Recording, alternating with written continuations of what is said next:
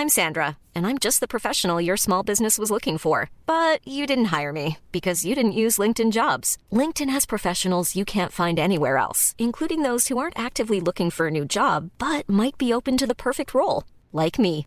In a given month, over 70% of LinkedIn users don't visit other leading job sites. So if you're not looking on LinkedIn, you'll miss out on great candidates like Sandra. Start hiring professionals like a professional. Post your free job on linkedin.com/people today.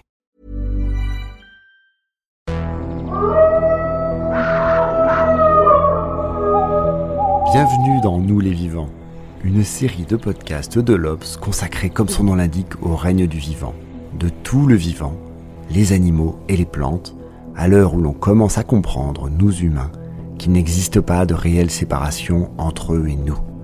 Pour évoquer ce foisonnement, je suis en compagnie de Laurent Tillon, qui est naturaliste à l'Office national des forêts et grand spécialiste du vivant. Bonjour Laurent Tillon. Bonjour Arnaud Gonzague. Alors aujourd'hui, on va s'intéresser à cet animal très mystérieux et même qu'on craint un peu, la chauve-souris. Et on va se pencher en particulier sur un moment très important de sa vie, la saison des amours. Comment est-ce que ça se passe ce moment entre monsieur et madame chauve-souris? Comment ça se passe? Faut imaginer nos colonies qui ont séparé complètement les femelles des mâles. Mais pour autant, arrive l'automne, la période pendant laquelle les mâles vont sur des points de rendez-vous connus des femelles. Et là, tous les individus d'un certain rayon d'action qui peut être selon les espèces de quelques kilomètres à quelques dizaines de kilomètres, tous les individus vont venir sur ces points de rendez-vous pour ce qu'on appelle les rassemblements autonaux, ce que les Américains et les Anglais appellent le swarm. Le swarm, c'est une sorte de bourdonnement qui est utilisé notamment en apiculture pour expliquer le rassemblement euh, chez les insectes pollinisateurs. Cette euh, phase particulière implique donc la réunion de tous les individus d'une même espèce sur des sites qui sont connus, qui sont dans la carte mentale. Qui ne sont pas des sites internet, hein, qui sont des sites, c'est des sites internet Voilà, ce sont des gîtes. amoureux. Ce sont des gîtes suffisamment spacieux pour accueillir des dizaines d'individus, parfois des milliers d'individus. On sait par exemple, chez l'oreillard roux, que jusqu'à 1600 individus peuvent se réunir dans un même gîte à l'automne pour se reproduire. Ça a été documenté par nos voisins, qu'on adore d'ailleurs, les Suisses, qui ont euh, cette particularité de pouvoir étudier euh, cette espèce ainsi que d'autres sur des gîtes qu'ils suivent depuis plus de dix ans. Et ils ont découvert, notamment, qu'en fonction de l'espèce, les animaux venaient sur ces sites dits de swarming à des dates bien précises. Les murins de Daubenton et les oreillards viennent plutôt au mois d'août jusque début septembre, alors que, à l'inverse, les murins de terraires viennent vraiment au mois d'octobre, juste avant le début de l'hibernation pour la plupart des autres espèces de chauves-souris. Alors la manière dont ça se passe, c'est assez simple.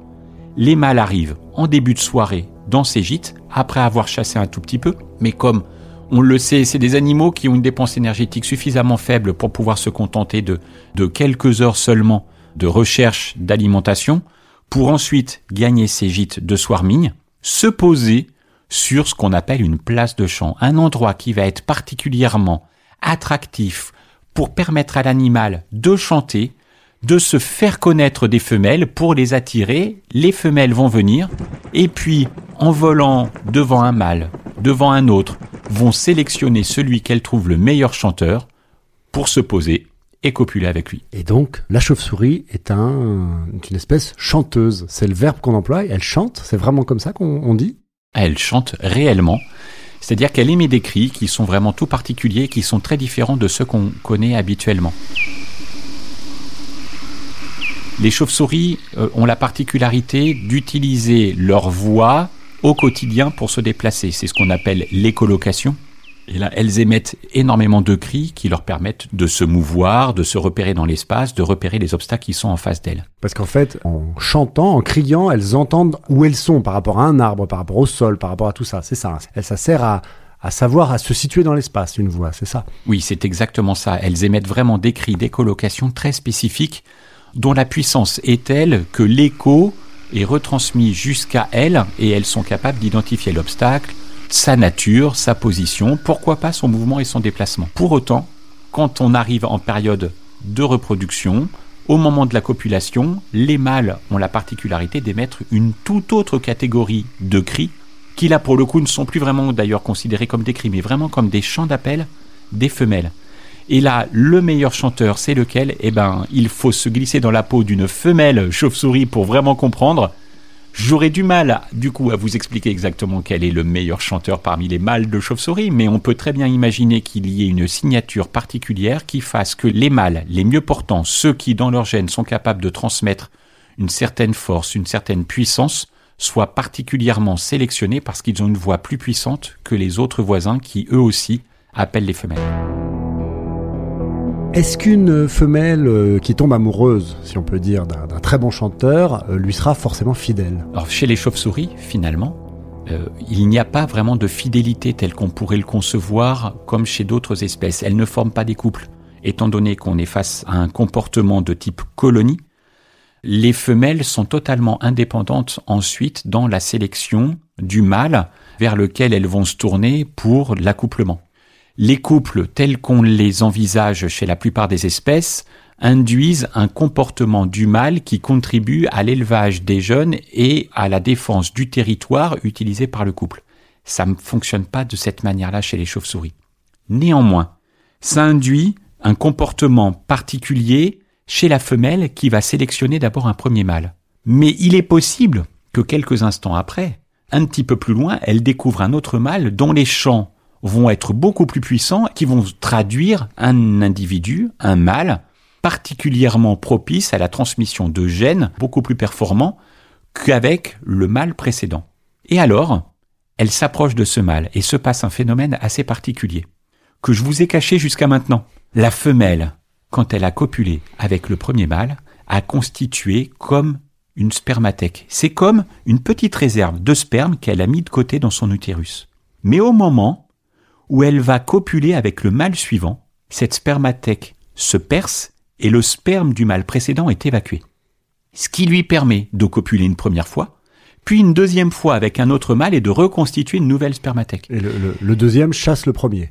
Exactement. Et ainsi de suite. Pourquoi pas, elle peut le faire plein de fois dans la même soirée jusqu'à trouver le mâle qui correspondra à ses attentes et qui sera le mâle idéal, le canon des chauves-souris. De ce qu'on en sait, est-ce qu'il y a des serial lovers, des mâles hyper séducteurs euh, qui sont capables de copuler euh, avec énormément de femelles? C'est une question qui, euh, vous l'imaginez bien, a suscité beaucoup d'émoi chez les naturalistes et les chiroptérologues. Est-ce qu'on était capable d'identifier les mâles qui étaient les plus performants vis-à-vis des femelles? À cette question, un naturaliste, un scientifique écossais a apporté une réponse sur une espèce en particulier qui est le grand rhinolophe. Le grand rhinolophe, c'est une chauve-souris de 25 grammes qu'on trouve vivant en colonie notamment dans des bâtiments ou dans des caves. Et Ransom a mis en évidence qu'un mâle assez malin était capable de se mettre à proximité de la colonie et de s'accoupler avec la plupart des femelles de la colonie. Et génétiquement, par la signature génétique précise de chaque individu chez les femelles, il s'est rendu compte qu'il s'était accouplé avec une première femelle. De cet accouplement était née une autre femelle, avec laquelle il s'était accouplé deux ou trois ans ensuite, qui avait donné naissance du coup à une petite fille, avec laquelle il s'était encore accouplé, et il a ainsi donné naissance à toute une génération d'individus pour lesquels il s'était accouplé avec toutes les femelles de la lignée c'est pas très propre. Je, vous laisse imaginer. C'est pas très moral. Hein, c'est pas très moral, mais euh, c'était suffisamment efficace pour qu'il arrive à perpétuer euh, ses gènes et à ce qu'il puisse les transmettre comme ça sur toute une lignée de femelles de gants Et il n'y a aucun problème de consanguinité. En l'occurrence, dans le cas présent, il n'y a pas eu de problème de consanguinité qui a pu être mis en évidence, même si on peut imaginer que ce type de comportement, s'il en venait à durer, pourrait poser des problèmes à l'échelle de la colonie et qui, à un moment, risquerait de s'effondrer. Est-ce que la chauve-souris est forcément hétérosexuelle? Est-ce que euh, un observateur quelque part dans le monde a pu observer que bah, certains mâles avaient l'air beaucoup plus intéressés par d'autres mâles que par les femelles, ou certaines femelles par d'autres femelles que par les mâles? On a pu mettre en évidence non pas sur des chauves-souris européennes, qui sont ce qu'on appelle des microchiroptères, ces toutes petites chauves-souris finalement qu'on voit voler dans notre ciel, mais plutôt chez d'autres chauves-souris, les renards volants, les mégachiroptères, celles qu'on trouve, exactement, celles qu'on trouve dans les zones tropicales, qu'on trouve en Australie, en Afrique, en Amérique du Sud, pour certaines d'entre elles. On a découvert chez certaines espèces la capacité de la fellation d'un mâle avec un autre mâle. Et ce type de comportement-là a été observé à plusieurs reprises chez deux ou trois espèces de renards volants, ce qui induit la possibilité d'un comportement euh, très particulier, euh, effectivement, euh, d'homosexualité chez les chauves-souris. Homosexualité mâle. Est-ce que l'homosexualité femelle a pu être documentée quelque part Pour le coup, nous n'avons aucune démonstration d'homosexualité chez les femelles de chauves-souris. Mais à quoi ça ressemble un renard volant? Pour vous donner un élément de comparaison, la pipistrelle commune, qu'on trouve derrière nos volets, qu'on trouve dans nos maisons, fait entre 5, 4 et 5 grammes à peu près et a une envergure d'une vingtaine de centimètres. C'est un tout petit animal. Avec les ailes déployées. Hein Avec les ailes déployées, bien sûr. Les renards volants, au contraire, sont des animaux d'un beaucoup plus grand gabarit qui peuvent dépasser le kilo, parfois jusqu'à 3 à 4 kilos. Donc la taille d'un lièvre, hein, pour vous donner une petite idée, et dont l'envergure peut dépasser le 1 mètre 50. Donc c'est un animal d'une très grande taille, et qui a la particularité aussi d'être visible de jour. C'est ces fameux animaux qui s'entourent, qui s'enveloppent dans les ailes et qui se suspendent aux branches des arbres, notamment sur les places de village en zone tropicale. Un renard volant, là, comme vous le décrivez, euh, aucune envie. Ah, c'est un animal qui est magnifique. Moi, je vous invite à vous rendre sous certains de ces arbres, à regarder notamment les départs des colonies qui vont sur les zones de chasse ou les zones d'alimentation, puisque généralement ce sont des animaux qui mangent des fruits et ça peut donner lieu à des vols exceptionnels à la tombée de la nuit, comme des grands couloirs empruntés par ces animaux, parfois avec des milliers et des milliers de chauves-souris qui, euh, qui prennent leur envol à la tombée de la nuit. Ça, ça se passe dans quel pays? Ça se passe euh, en Australie, ça se passe en Afrique particulièrement. Vous nous avez expliqué que la femelle a cette extraordinaire particularité de pouvoir choisir le sperme qu'elle va conserver en elle, mais qu'est-ce qu'il devient ensuite ce sperme? Alors ce sperme, est, euh, collecté par la femelle, mis de côté dans l'utérus jusqu'au printemps suivant. Pendant tout l'hiver, notre chauve-souris, notre femelle est au repos. Tout est au repos. Et puis arrive le printemps, et avec le réveil, tous les organes, bien sûr, se réactivent, puis l'animal rejoint les colonies.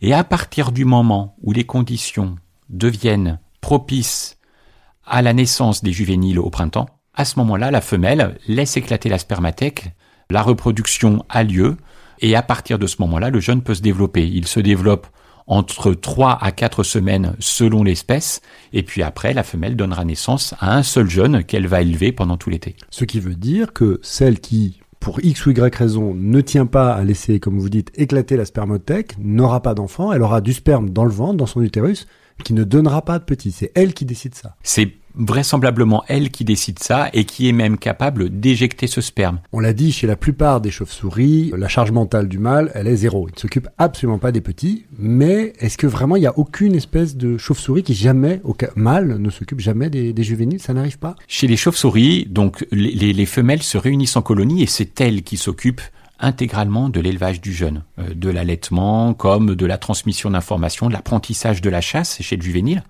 C'est vraiment uniquement des femelles qui jouent ce rôle de transmission. L'allaitement, là aussi, est réservé pour les femelles. C'est ce qu'on observe chez la plupart des espèces de chauves-souris.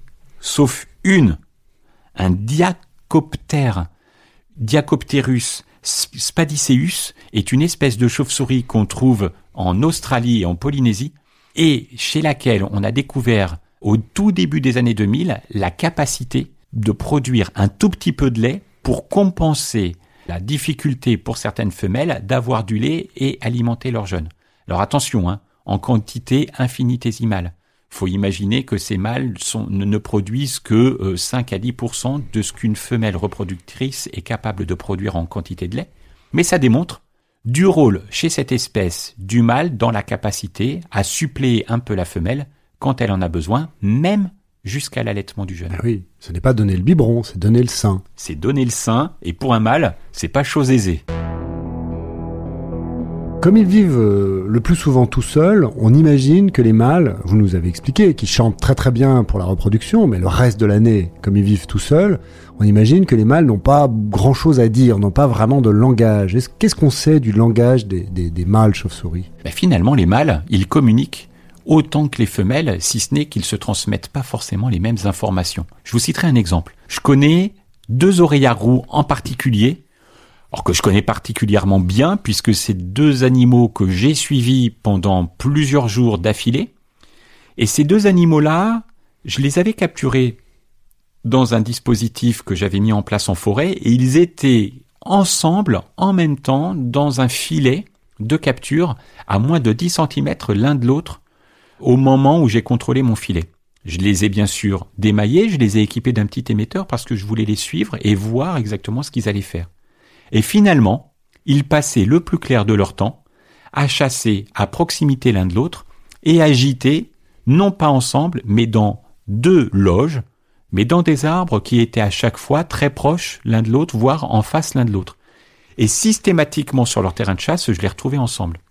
Ça ressemble à du copinage, ça, effectivement. Qui ressemble à du copinage, et du coup à une forme de vie en société, entre deux bons copains, qui iraient euh, un petit peu chasser le papillon ensemble pour euh, gagner en efficacité et avoir plus de chances de trouver des proies. On peut supposer donc qu'ils ont développé un langage de chasseurs. Ils utilisent très probablement une forme de communication qui leur permet d'optimiser l'utilisation de l'espace pour avoir une rentabilité plus forte, tant au niveau énergétique qu'au niveau social. Merci Laurent Quillon. Merci Arnaud Gonzague.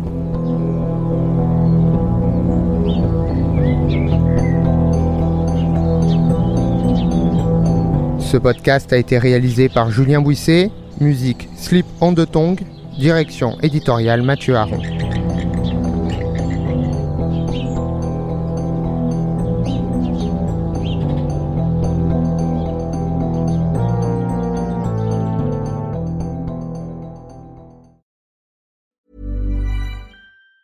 Even on a budget, quality is non-negotiable. That's why Quince is the place to score high-end essentials at 50 to 80% less than similar brands. Get your hands on buttery soft cashmere sweaters from just 60 bucks, Italian leather jackets, and so much more.